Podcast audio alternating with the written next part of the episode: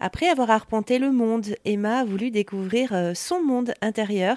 Emma, vous êtes euh, aujourd'hui praticienne en shiatsu euh, dans Lyon et bientôt à Paris. Alors, qu'est-ce que vous faites exactement? Alors moi, donc, je suis praticienne en shiatsu à la base. Donc moi, je fais toujours plein de choses.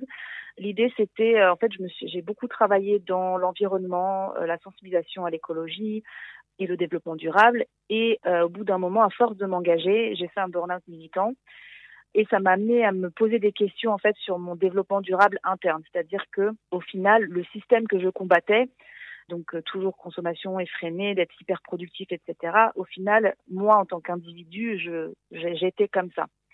Donc je me suis dit au bout d'un moment, je ne peux pas prôner le développement durable, l'écologie, si moi-même je prends pas soin de mes propres ressources intérieures, parce qu'au final, on est un, petit écosystème aussi à nous tout seuls. Et, euh, donc bah j'avais commencé une formation euh, pour devenir praticienne de shiatsu, mais voilà, sans, grande conviction de ce que j'allais faire, si j'allais en faire mon métier après. Et donc, bah, j'ai décidé bah, de me réorienter dans tout ce qui est bien-être. Et donc, de, faire euh, du shiatsu plus mon métier.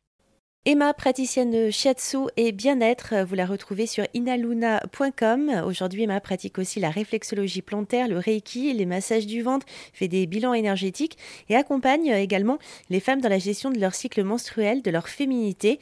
Pratique la symptothermie, une méthode naturelle pour gérer notre fertilité reconnue par l'OMS, qui peut servir aussi de contraception totalement naturelle.